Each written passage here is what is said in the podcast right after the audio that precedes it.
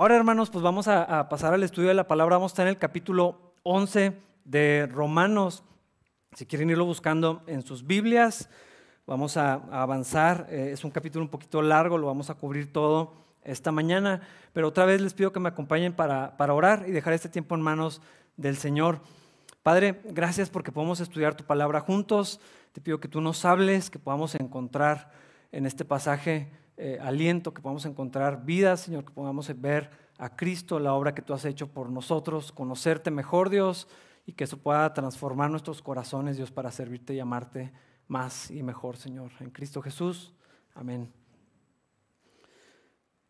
Hermanos, este capítulo 11 eh, es un poco complejo por varias razones, no solamente por lo que dice, sino por lo que puede representar. Eh, hay es difícil estudiar el capítulo 11 de Romanos sin tener un, marco de interpretación de toda la, Biblia.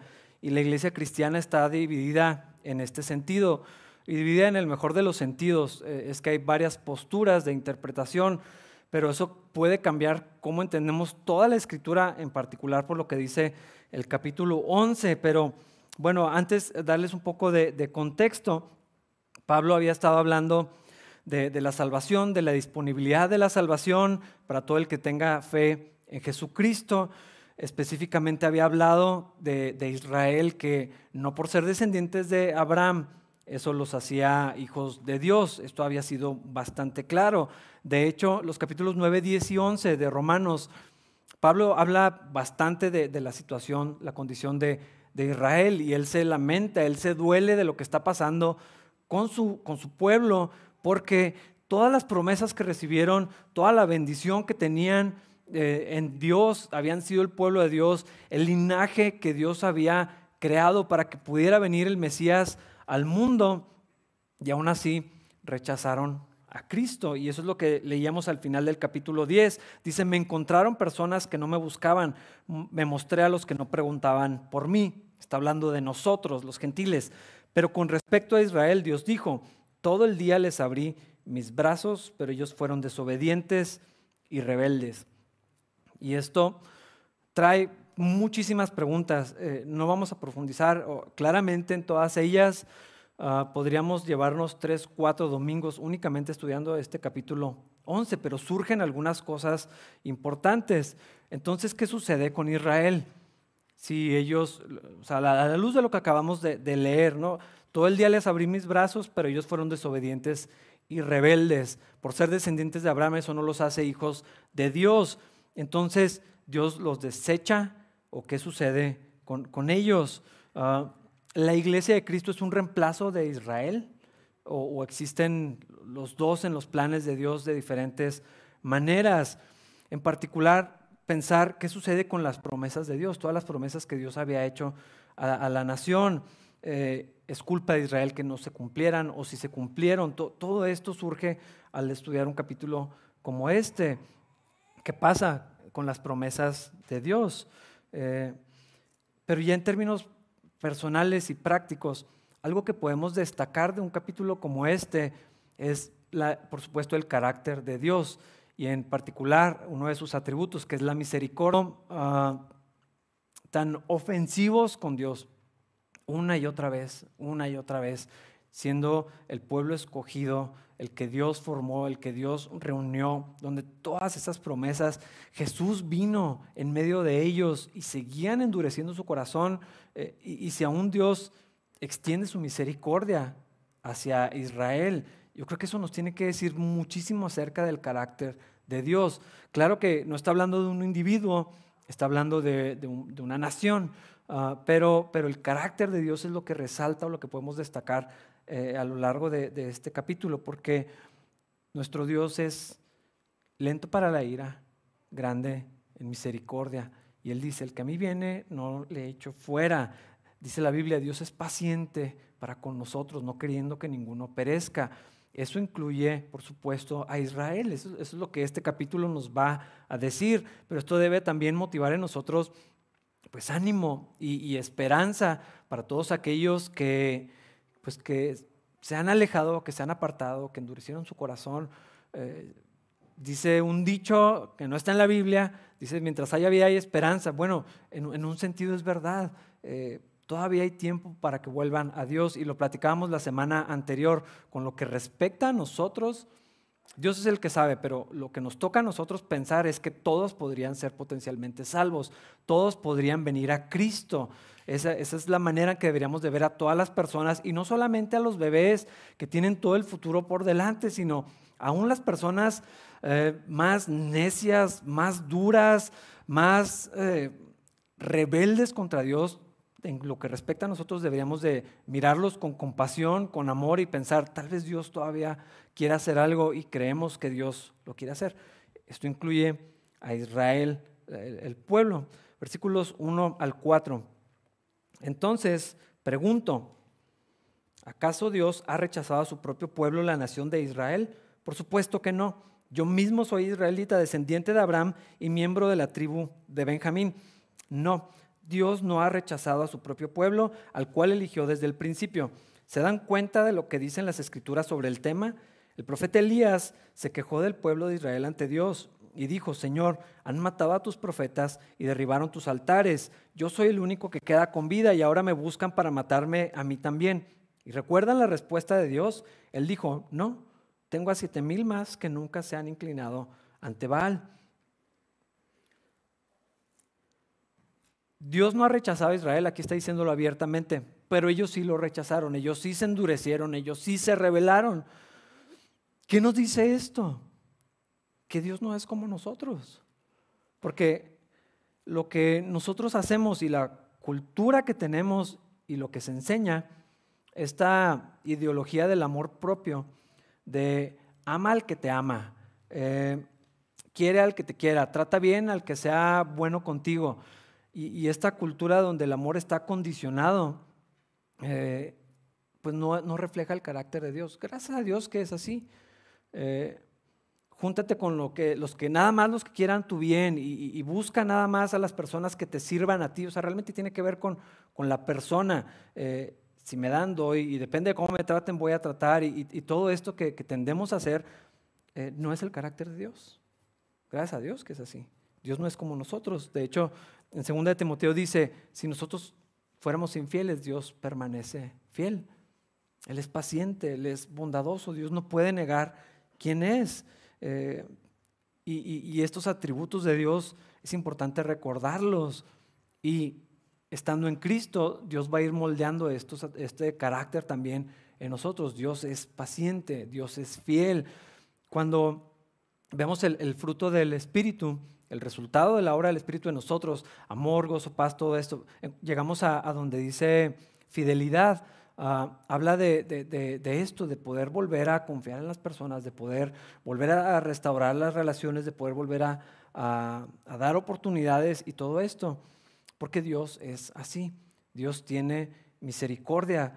Uno de, de los pasajes, eh, no sé, a mí me parece muy interesante, casi extraño, la mujer sirofenicia que, que se encuentra con Jesús, donde le dice, eh, le pide y, Jesús, el Señor le dice, es que el alimento es para los hijos, no es para los perros. Eh, y, ella le dice, pues sí, pero aunque sean las migajas. Eh, y ella, estaba entendiendo su indignidad delante de Dios y al mismo tiempo conocía el carácter de Dios. Ella sabía que lo, poco que pudiera venir, pero que venga de Dios, es, es enorme, es, es bendición. Hay, hay riqueza en, eso eh, y, Dios tiene misericordia. Y cuando trata con ella, eh, que, en ese momento el ministerio del Señor estaba enfocado en la nación y de ahí, oh, por supuesto, sabemos lo, que iba a suceder, lo que Cristo iba a hacer, pero, pero vemos el carácter de Dios mostrando misericordia. Ah, ese, es el, corazón de Dios, al que, no merece, al que, no debe, al que para nosotros no debería, Ah, vemos una y otra vez en la historia de los reyes. Eh, esto es algo que, a mí me parece muy importante cuando estudiamos el Antiguo Testamento, porque la gente tiende a pensar, es que es muy diferente el Dios enojado del Antiguo Testamento y Jesucristo lleno de amor en el Nuevo. No, no es cierto, no hay ninguna diferencia. Cuando estudiamos la Biblia hay consistencia en toda la escritura. Dios es justo en toda la Biblia, de principio hasta el fin, pero también Dios está lleno de misericordia. Y, en los capítulos más agresivos, hasta grotescos que podemos encontrar en la historia del Antiguo Testamento, vemos el carácter de Dios dando otra oportunidad, otra oportunidad, una vez más, una vez más. O sea, Dios fue paciente por años, muchísimo tiempo. Cuando vemos que destruye alguna nación, nos parece algo inmoral. Eh, algunas personas utilizan argumentos como ese para, para desafiar la moralidad de Dios o cuestionar la existencia de un Dios lleno de amor, pero Dios fue paciente por años, mucho tiempo, mucho tiempo extendió su misericordia. Eso es algo que tenemos que recordar. Cuando leemos Dios va a tener misericordia de quien Él quiera tener misericordia, eh, si, si suena fuerte, claro que sí, pero el punto es que Dios quiere tener misericordia. E-, eso es lo que olvidamos. No es que Dios eh, quiera ah, como dejar un precedente de, hacer cosas eh, extrañas y, que solamente para no cuestionarlo. El punto es, yo soy soberano, yo puedo hacer lo que yo quiero, yo voy a, yo voy a tener misericordia de quien a mí me parezca mejor. Y nosotros, como, como criaturas, como creación del alfarero, no tenemos el derecho de desafiar eso. Pero que no olvidemos que el carácter de Dios es lleno de misericordia, sobreabunda, ese, es el carácter de, Dios. Entonces, ese es el punto en este pasaje. Y, Pablo nos dice el ejemplo de Elías. ¿Qué tiene que ver Elías con esto? Bueno, si recuerdan, ya lo estudiamos de desafío, ¿no? De, poner el altar y a ver cuál Dios es el verdadero. Eh, está desafiando a la reina Jezabel. Luego viene esta demostración del poder de Dios, el respaldo de Dios. Pero luego después de esto Elías se sentía solo, se sentía desanimado y no solamente se sentía así, empieza a surgir algo también en su corazón como una especie de orgullo de decir, soy el único que sirve a Dios, ¿dónde están todos? Toda la nación, todos son pecadores, todos están mal menos yo, nomás yo estoy buscando del Señor. Y Dios le dice, no. Cuando va y lo confronta, primero lo anima, le da tiempo para que descanse, para que coma, para que se recupere y ya cuando lo ve en un estado de necedad, va y le dice, ¿qué estás haciendo aquí? ¿Por qué estás aquí en la cueva? ¿Qué estás haciendo? Tienes mucho trabajo que hacer. Es que soy el único que queda, nadie busca a Dios y el Señor le dice, no es cierto, eso no es verdad. ¿Quién te dijo que eras el único? Yo tengo mi remanente, no eres el único que, que me ama. Y, y le dice eso, tengo a siete mil más que nunca se han inclinado ante Baal y luego le da trabajo y dice, tienes que ir a un giratal y a un giratal y, o sea, hay más gente que está en, eh, que, que, me buscan, que me aman, que nos han revelado. Versículos 5 y 6 nos explica cuál es el punto de esto. Lo mismo sucede hoy, porque unos cuantos del pueblo de Israel han permanecido fieles por la gracia de Dios, es decir, por su, por su bondad inmerecida al elegirlos. Y como es mediante la bondad de Dios, entonces no es por medio de buenas acciones, pues en ese caso la gracia de Dios no sería lo que realmente es, gratuita e inmerecida. Primero explica cuál es el punto de sacar la ilustración de Elías. Es el Señor siempre va a guardar un remanente. Si tú buscas la definición de remanente, es lo que sobra. Eh, pero el punto es lo poquito, lo apartado, lo que queda, lo que, lo, que guardas, eh, lo que no quieres que nadie toque, que nadie se coma, que nadie destruya, que nadie tire, que nadie deseche lo que es tuyo, lo que, lo que importa. Eh, eh, esa es la idea del remanente. Y eso es lo que está diciendo el Señor. Toda la nación, si lo vemos en un sentido general, se habían rebelado contra Dios, habían desechado al Señor. Pero Dios tenía unos cuantos que, los había guardado. Pablo estaba entre ellos, por supuesto, a pesar de haber sido tan religioso, tan celoso en su, en, su formación, en su deseo de servir a Dios, que, no, le había pasado por alto completamente eh, Cristo y la obra de, Cristo. Pero así como Pablo, el Señor había guardado a unos cuantos, los que estaban allí. Eh, Dios siempre guarda a los suyos. Son la mayoría, definitivamente, pero guarda a los suyos. Vemos esto también en Génesis, cuando, cuando el, diluvio, por ejemplo, el Señor guardó a ocho, nada más. Ese era el remanente, eran los poquitos, los que Dios guardó para sí. Ah, Vemos cuando Sodoma y Gomorra el remanente era mucho menor. Abraham está platicando con Dios y le dice, bueno Dios, si hubiera 50 justos, no destruyes la ciudad. Y Dios le dice, ok, 50. Si encuentras 50, no la destruyo.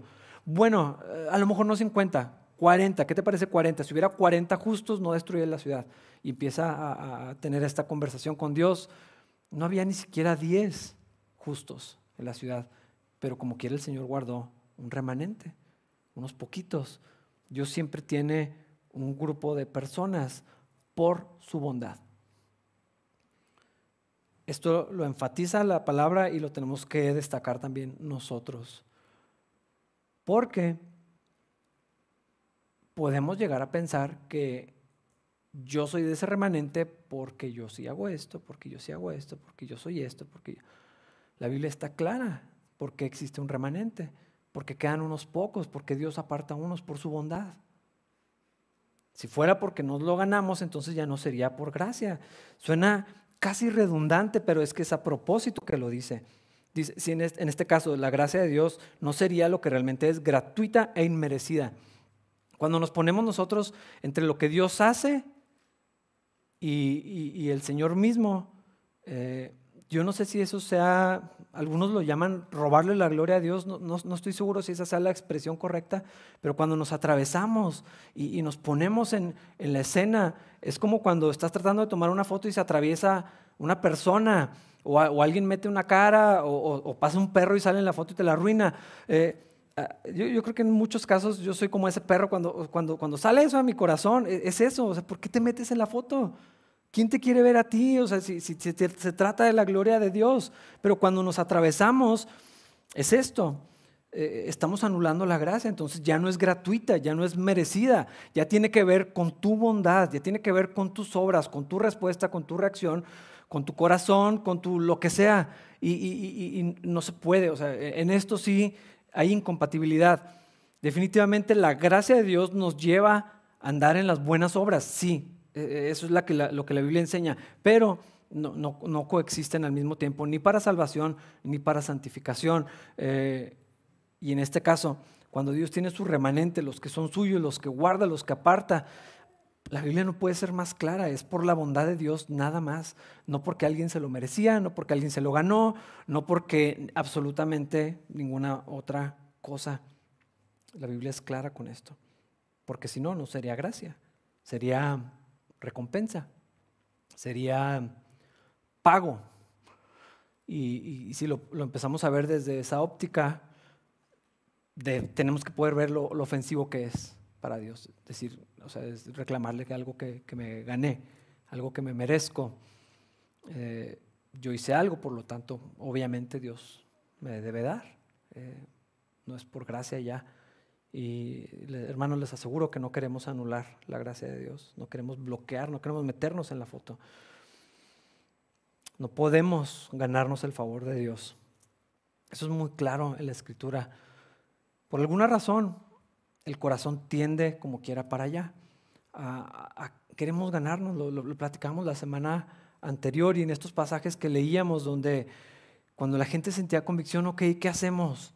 Pero Pablo dice, no, no tenemos que ir al cielo para bajar a Cristo, no tenemos que bajar para traerlo. Eh, la, salvación está al alcance, el, que, el que invoque el nombre del Señor. No, hay, no hay que hacer cosas espectaculares, no tenemos que cumplir con mandas, ni, ni, ni, votos, ni siquiera cristianos. No tenemos que hacer cosas para ganarnos la bendición de Dios. No, no se puede de todas maneras. Versículo 7 al 12. Así que la situación es la siguiente. La mayoría del pueblo de Israel no ha encontrado el favor de Dios que tanto busca.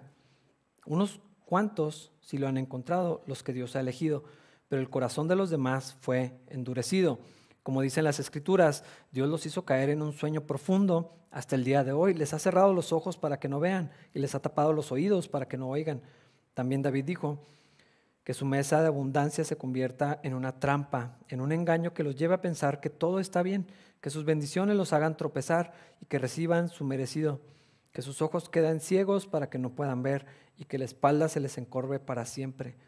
¿Acaso el pueblo de Dios tropezó y cayó sin posibilidad de recuperarse? De ninguna manera.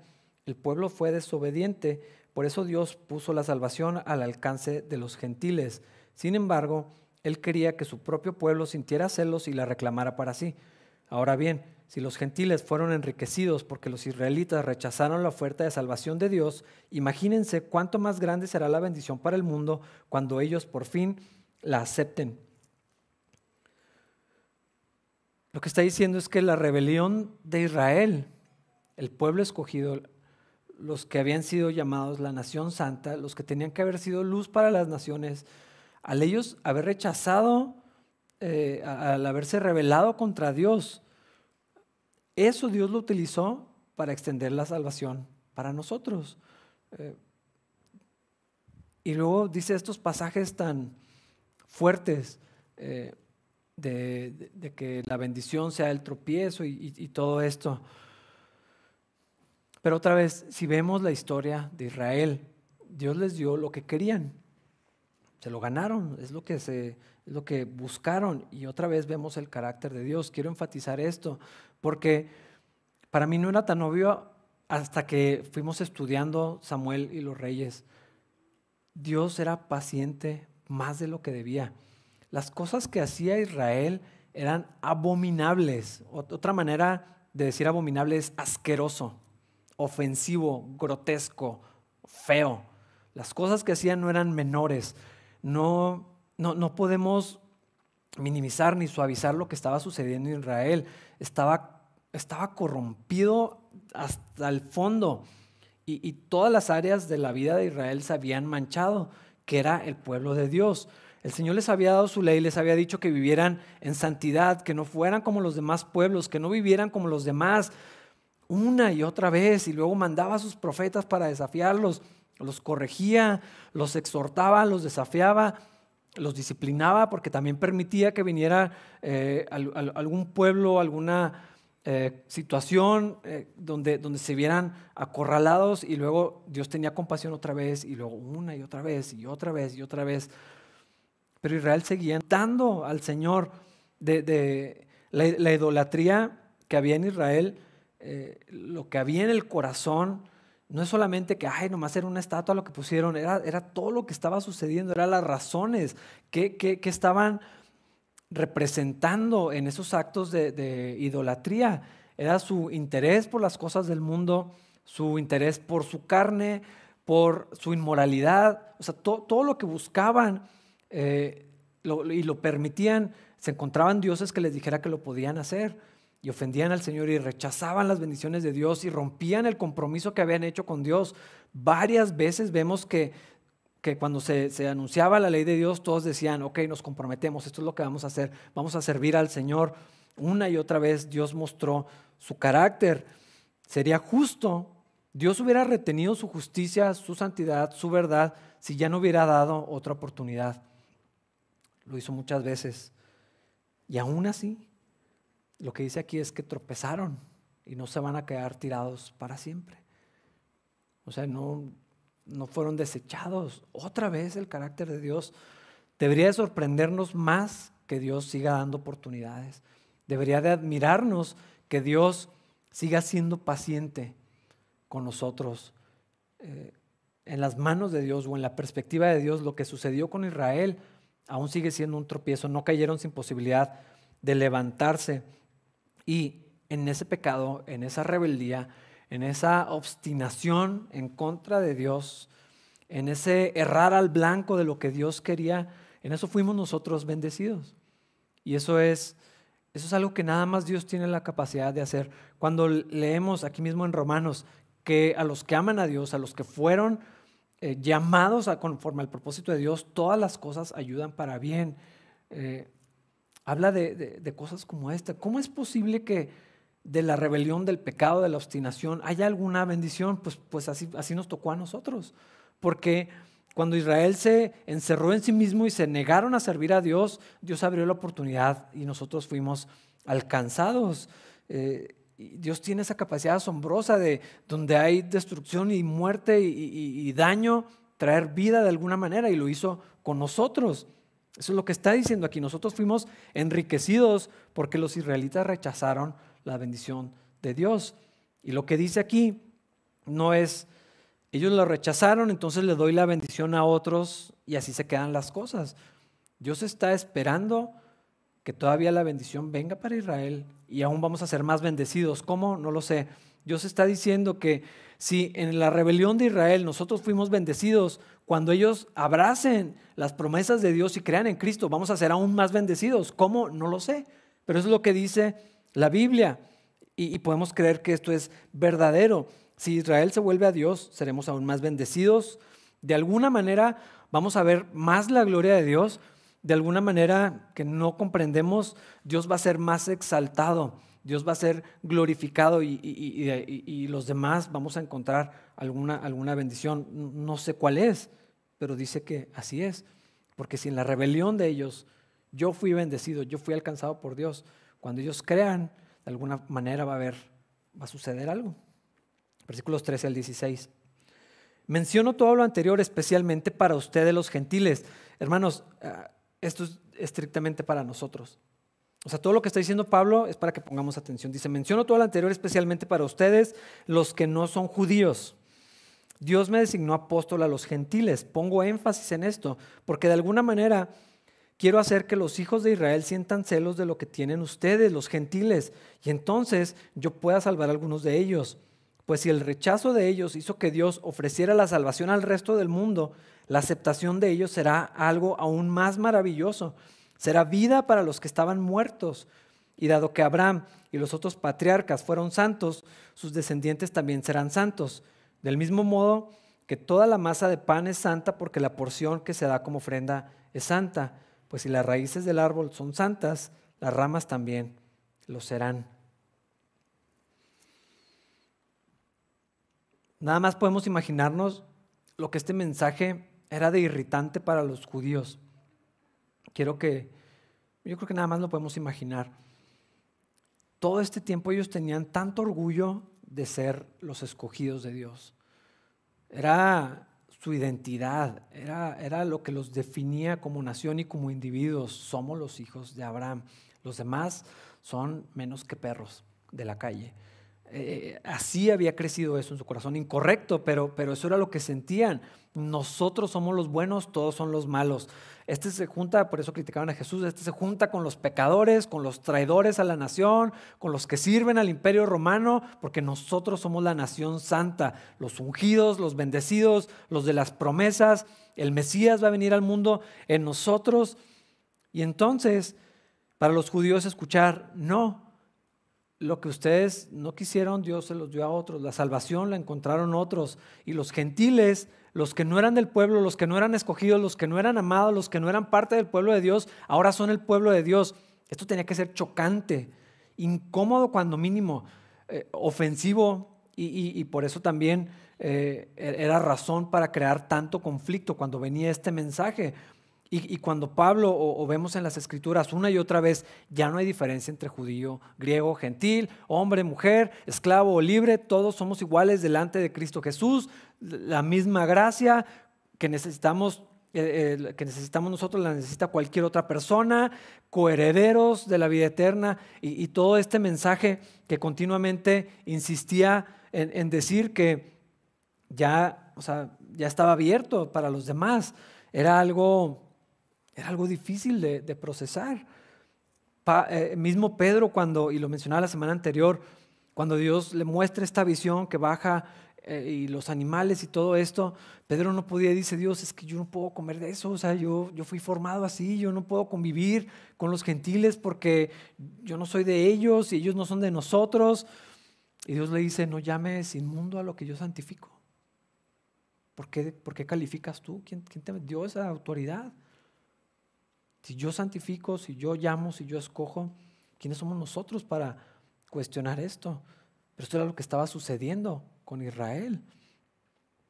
Y vemos en precisamente una carta de Pedro donde dice que a los que estamos en Cristo, Dios nos llama linaje escogido, real sacerdocio, nación santa, pueblo adquirido por Dios para anunciar las virtudes de aquel que nos llamó de tinieblas a su luz admirable. Eso era lo que tenía Israel antes. Eso era, algo, era lo que los hacía especiales, era lo que, lo que ellos, o sea, los definía. Ya no es de ellos, ahora, ahora estaba para todo el que estuviera en Cristo Jesús. Y lo que Pablo está diciendo y lo que Dios estaba haciendo es que el hecho de que fuera alcanzada la salvación y, esto que acabo de escribir para gente como nosotros, que no éramos del, pueblo de Dios, eso provocara en, la nación de Israel el deseo de venir a Cristo. Y dice ahí que provocarlos a celos para que vinieran, para que vieran lo que tenían, que no creyeron, que no aceptaron y que ahora se extendió al resto del mundo.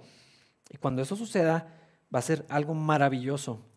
Dios va a traer bendición, Dios va a traer vida en esto. Y luego empieza a hablar esto del pan y de las ramas, versículos 17 al 21. Algunas ramas del árbol de Abraham, algunos del pueblo de Israel, han sido arrancadas. Y ustedes, los gentiles, que eran ramas de un olivo silvestre, fueron injertados. Así que ahora ustedes también reciben la bendición que Dios prometió a Abraham y a sus hijos, con lo cual comparten con ellos el alimento nutritivo que proviene de la raíz del olivo especial de Dios. Así que no se jacten de haber sido injertados para reemplazar a las ramas que fueron arrancadas. Ustedes son solo una rama, no son la raíz. Tal vez digas, bueno, esas ramas fueron arrancadas para darme lugar a mí. Es cierto, pero recuerda, esas ramas fueron arrancadas porque no creyeron en Cristo y tú estás allí porque sí crees. Así que no te consideres tan importante. Más bien, teme lo que podría suceder, pues si Dios no perdonó a las ramas originales, tampoco te perdonará a ti.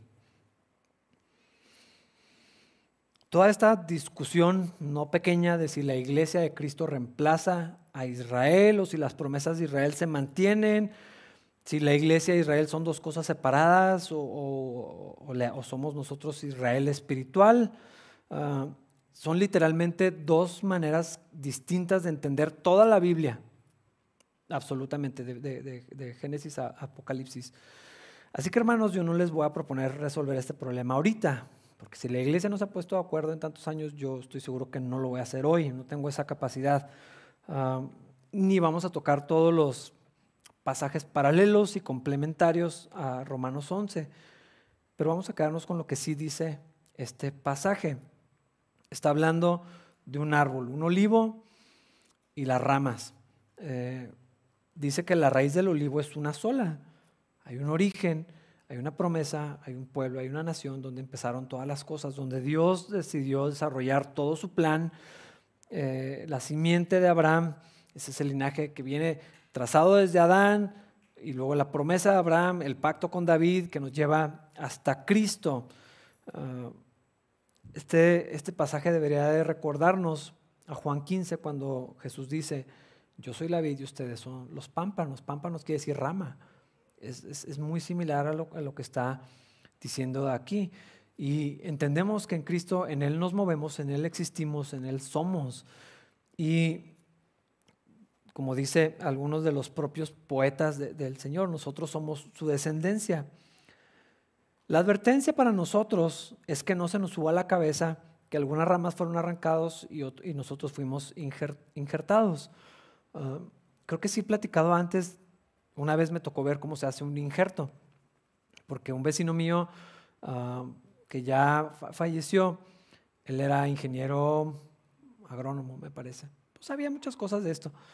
Y una vez me enseñó a hacer un injerto y fue y cortó un botón en una planta, eh, me parece que era de durazno, y luego metió otro botón igual, le cortó la misma forma, lo puso, lo vendó, algo parecido, no era venda, le puso una cinta y lo dejó allí y lo estuvo cuidando. Y, es, y ese botón que fue pegado, que era de otra planta, que era de otra fruta, que era de otra cosa, eh, creció como propio de este árbol. Se veía la diferencia, se notaba un poquito eh, que, no era como las demás ramas. El color era distinto, un poquito la textura, pero eventualmente eh, se, se volvió tan parte del árbol como cualquier otra de las ramas y dio fruto y, creció porque la rama por sí misma pues no es autosuficiente.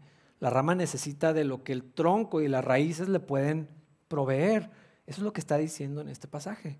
Y es lo que dice en Juan 15 también, que nosotros solamente somos ramas y que la ilustración que nos da aquí es que fuimos puestos en donde no correspondíamos. O sea, nosotros somos los injertados, somos los que no eran del, del árbol original, El olivo es, Israel, en muchos sentidos es la ilustración o la figura que, se da. Ah, se cortaron algunas ramas porque no creyeron en Cristo y eso nos dio un lugar a nosotros. Se abrió la posibilidad para que nosotros pudiéramos estar. Entonces Dios hizo este injerto, nos puso a nosotros, nos unió a la planta y ahora somos parte de, esto. Pero el pasaje yo creo que es bastante claro por sí mismo. Ah, no se jacten de haber sido injertados para reemplazar a las ramas que fueron arrancadas. Recuerda que fueron arrancadas porque no creyeron en Cristo y tú estás allí porque sí crees. Así que no te consideres tan importante, más bien teme lo que te podría suceder.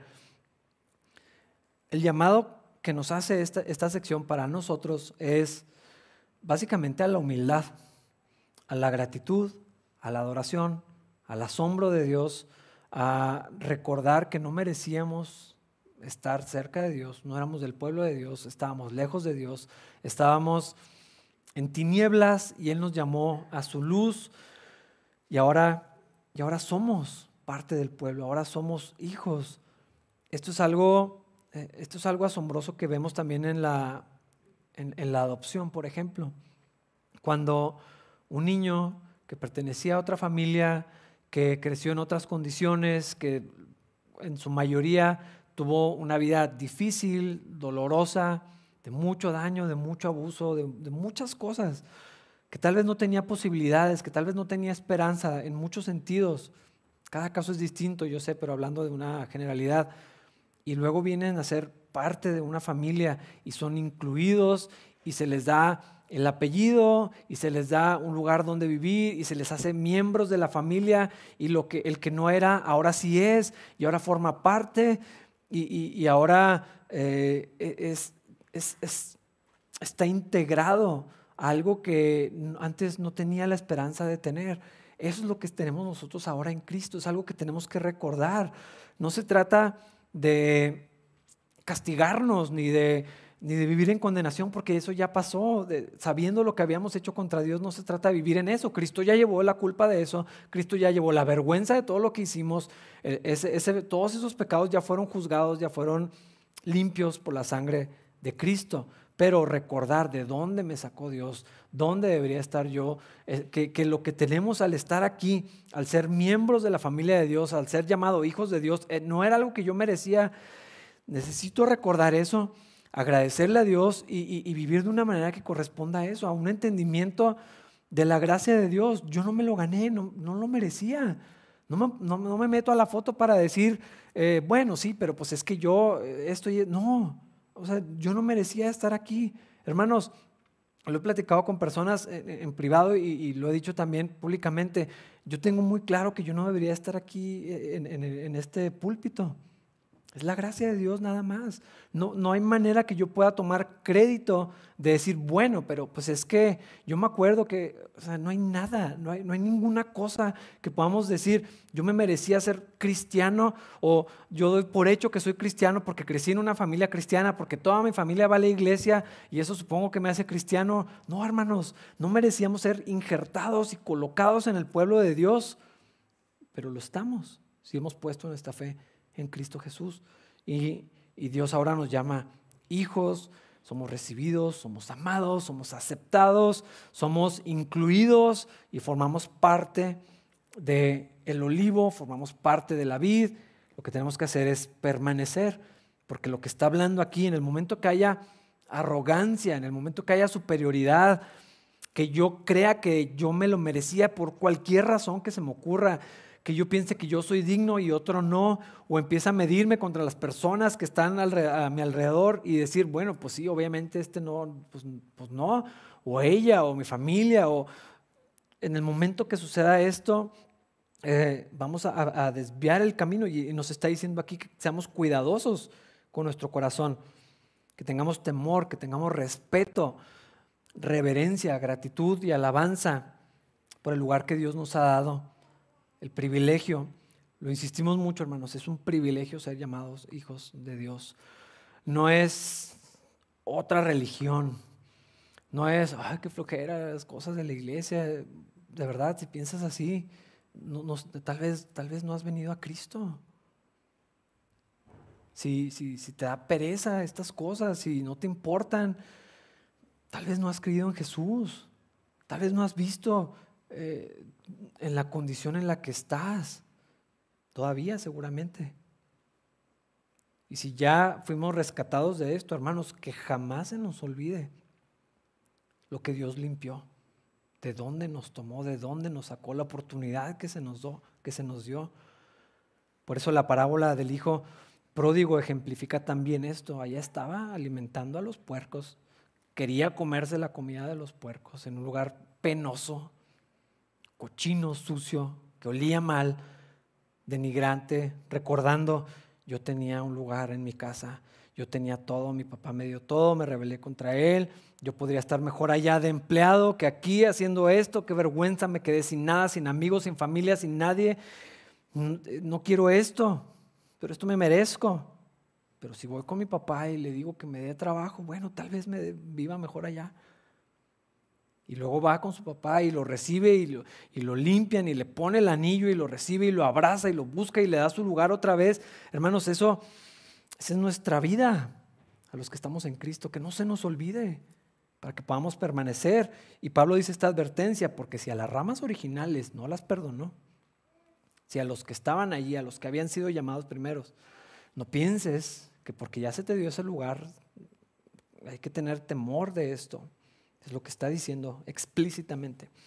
Versículos 22 y al 24. Y continúa este, esta exhortación. Fíjate en que Dios es bondadoso, pero también es severo. Es severo con los que desobedecen, pero será bondadoso contigo si sigues confiando en su bondad. En cambio, si dejas de confiar, tú también serás arrancado por completo. Y si el pueblo de Israel abandona su incredulidad, volverá a ser injertado pues Dios tiene poder para volver a injertarlo en el árbol. Tú por naturaleza eras una rama cortada de un olivo silvestre. Por lo tanto, si Dios estuvo dispuesto a ir en contra de la naturaleza al injertarte en un árbol cultivado, Él estará mucho más dispuesto a injertar las ramas originales en el árbol al que pertenecen.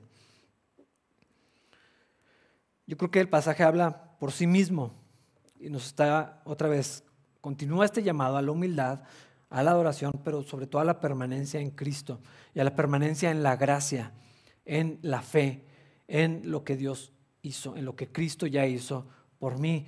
No es un llamado a hacer cosas cristianas, no es un llamado a dejar de decir, de hacer, de vivir y empezar a hacer los sí y quitar los no. No está diciendo esto, eh, tiene que ver con la fe, con dónde pongo mi confianza y precisamente no está en las cosas que yo hago ni en las cosas que yo me gano. Es un llamado a terminar la carrera y terminar bien. Y nos recuerda que Dios es paciente, que Dios es bueno, pero que Dios, Dios puede quitar la rama. Eso es lo que está diciendo. No es lo que quiero destacar. Lo que quiero destacar es que dice, y si aquellos que ya fueron quitados se arrepienten y se abandonan su incredulidad, con todo gusto Dios los va a volver a poner. ¿Por qué? Porque ese es el carácter de Dios así es de misericordioso. Así que hermanos, eh, miren, algo que he escuchado muchísimo todo este año ya casi de cuarentena. Eh, ingenuamente creíamos que iban a ser tres semanas. Nosotros nos preparamos para tres semanas y ya fue. Once meses y medio. Una constante es como que ya estamos más enfriados, como que ya nos hemos medio apartado, como que ya no es lo mismo, como todo esto. Yo creo que es general, hermanos, y no en capilla en la iglesia cristiana. Pero lo que Dios está diciendo es, si volvemos, vamos a ser recibidos. Si creemos, vamos a ser puestos otra vez. Si nos arrepentimos, si nos acercamos, hay lugar. Dios nos va a aceptar, Dios está listo para volverlo a hacer. Si lo va a hacer con Israel, esto refleja la misericordia de nuestro Dios. Y en particular, porque si es lo que está hablando el texto, si nos recibió a nosotros, ¿cómo no va a recibir a los de su pueblo? Versículos 25 al 32. Mis amados hermanos, quiero que entiendan este misterio para que no se vuelvan orgullosos de ustedes mismos. Insiste con esto. Parte del pueblo de Israel tiene el corazón endurecido, pero eso solo durará hasta que se complete el número de gentiles que aceptarán a Cristo, y entonces todo Israel será salvo. Como dicen las escrituras, el que rescata vendrá a Jerusalén y apartará a Israel de la maldad, y mi pacto con ellos es, me quitaré, que quitaré sus pecados. Muchos del pueblo de Israel ahora son enemigos de la buena noticia y eso los beneficia a ustedes, los gentiles. Sin embargo, ellos todavía son el pueblo que Dios ama, porque Él eligió a los antepasados Abraham, Isaac y Jacob, pues los dones de Dios y su llamado son irrevocables. Ustedes los gentiles antes eran rebeldes contra Dios, pero cuando el pueblo de Israel se rebeló contra Él, Dios tuvo misericordia de ustedes y no de ellos. Ahora ellos son los rebeldes y a ustedes Dios les mostró la misericordia, su misericordia para que ellos también participen de la misericordia de Dios, pues Dios encarceló a todos en la desobediencia para poder tener misericordia de todos. ¿Qué es lo que Dios está haciendo? Es un acto de misericordia.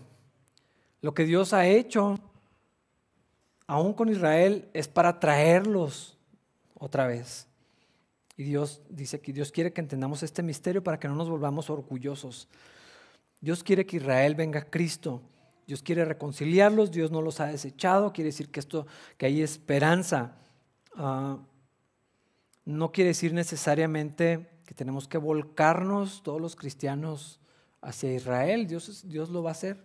Y si Dios nos llama, Dios nos da la oportunidad de participar de eso, bueno, Dios, que Dios lo haga, pero el punto es eh, que Dios, Dios quiere que cuidemos nuestro corazón. Y esta es una tentación continua del ser humano.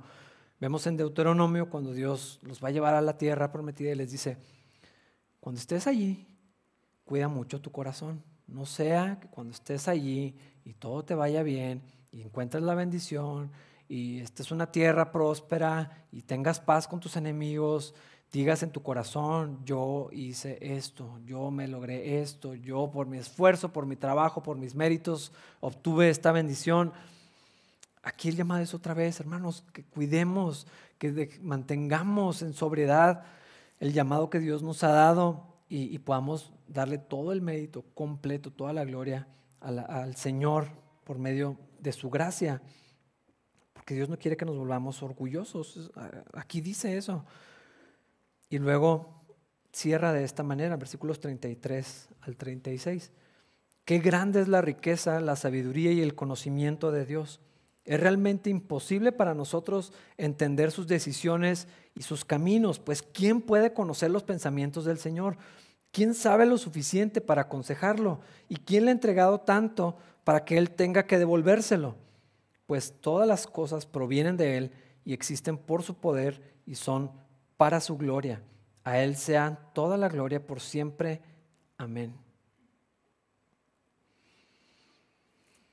Hermanos, como les dije al principio, esto es un pasaje, es más complejo de lo que se lee por todas las implicaciones que puede tener. Yo tengo una inclinación en, la interpretación bíblica de todo esto pero no es tan importante. Eh, y por eso me gusta mucho esta doxología, este cierre que hace en este capítulo, porque de todo lo misterioso que Dios está trabajando, de todo lo que no entendemos, de toda su gracia, de toda su misericordia, de cómo Dios ha estado obrando y, y donde unos son rebeldes trae bendición a otros, pero quiere que ellos vuelvan y Dios es paciente y quiere que todos vengan al arrepentimiento. Y de todos los planes de Dios que no son lineales, a veces pensamos que es como una sola cosa, eh, son tan complicados. Cuando Dios mueve una cosa, vidas, muchísimas cosas son afectadas. Los planes de Dios, yo, lo llamo multipropósitos. casi siempre decimos, ¿qué me quieres mostrar a mí, Dios? Pues bueno, sí, es lógico que pensemos en nosotros, pero, pero no tiene que ver conmigo. Es lo que Dios está haciendo conmigo, contigo, con mi esposa, con mis hijos, con un montón de gente a mi alrededor, por una sola cosa ¿Qué sucede? No todo se trata de nosotros, de hecho casi nada se trata de nosotros y todo se trata de los planes que Dios tiene. Y lo que dice aquí es que ¿quién puede conocer los pensamientos del Señor? ¿Quién puede entender lo suficiente? Probablemente nosotros no. ¿Y cuál es la idea de todo esto? Que nos llenemos otra vez del asombro de quién es nuestro Dios, es un llamado a la fe, a la confianza, a la dependencia, a que lo que sí entendemos y a lo que sí sabemos del carácter de Dios, en eso podamos descansar. Que si entendemos que nuestro Dios es justo y es santo y es verdadero, pero también es lleno de misericordia y lleno de compasión, en eso podemos descansar y eso podemos buscar. Dios juzga el pecado, pero es paciente. Dios no va a pasar por alto simplemente el pecado, pero, pero quiere que todos vengan al arrepentimiento y, la salvación está disponible para todos. Entonces pienso que nuestra postura tiene que ser como la de Job, cuando cierra en el libro, donde dice, digo cosas que no entiendo, hay muchas otras que no sé, mejor me callo, mejor reconozco quién eres tú, que tú todo lo puedes, que tú todo lo sabes, que tú sí entiendes lo que está sucediendo y yo no. Y dice al final, hasta ahorita nomás había oído de ti, ahora te veo con mis ojos, me asombro de ti, mejor me callo y dejo que tú obres y confío en ti y dependo de ti y me someto a ti y te adoro a ti y voy a dejar que tú hagas lo que tú haces porque tú eres Dios y yo no soy Dios. En términos prácticos, hermanos, Dios ha determinado que solamente hay un camino para la salvación, solo hay un camino para el Padre, es Cristo Jesús. Si la iglesia suplanta a Israel, si, si Dios va a tratar con Israel aparte de la iglesia, hermanos, es tiempo para otra ocasión, para un estudio mucho más profundo y denso, que no vamos a hacer ahora. La salvación viene únicamente por medio de Cristo. Dios quiere que todos vengan a Cristo. Y lo importante es el último versículo. De Él, por Él y para Él son todas las cosas. Que Él sea la gloria por los siglos. Amén. Vamos a ponernos de pie para orar, hermanos. Padre, no entendemos mucho de lo que hace, Señor pero podemos confiar en ti. Podemos descansar en quién eres tú, Señor, en tu misericordia, en tu bondad, en tu gracia.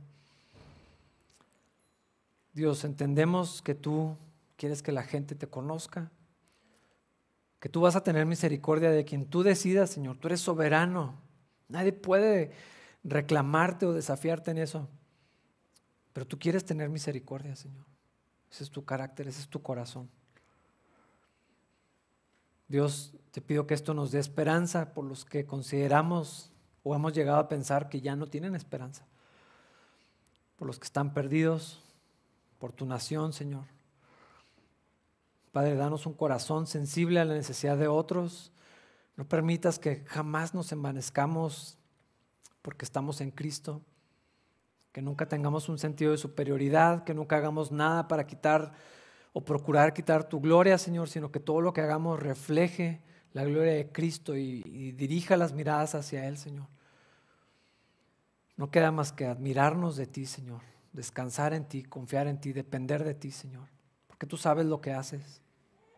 Y te pido que pongas en nuestro corazón ese, ese, ese descanso, Señor, esa seguridad de tu soberanía, de tu omnipotencia, de tu potencia, Señor, de todo lo que puedes hacer, de todo lo que sabes, de todo lo que entiendes, Señor. Y que eso me lleve a mí a descansar, que puedes sostener mi vida en tus manos, que puedes tener misericordia de mi familia, Señor.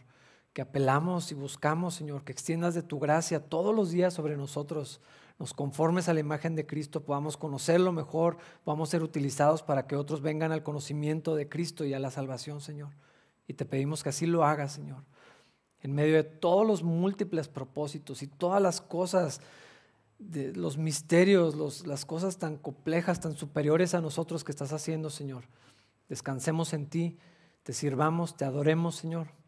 Te busquemos, permanezcamos en ti, Señor, por medio de la fe en Cristo Jesús, confiando en la obra que Él ya realizó y en lo que somos ahora, de acuerdo a tu palabra, Señor. Llévanos con bien esta tarde, te lo pedimos en Cristo Jesús. Amén.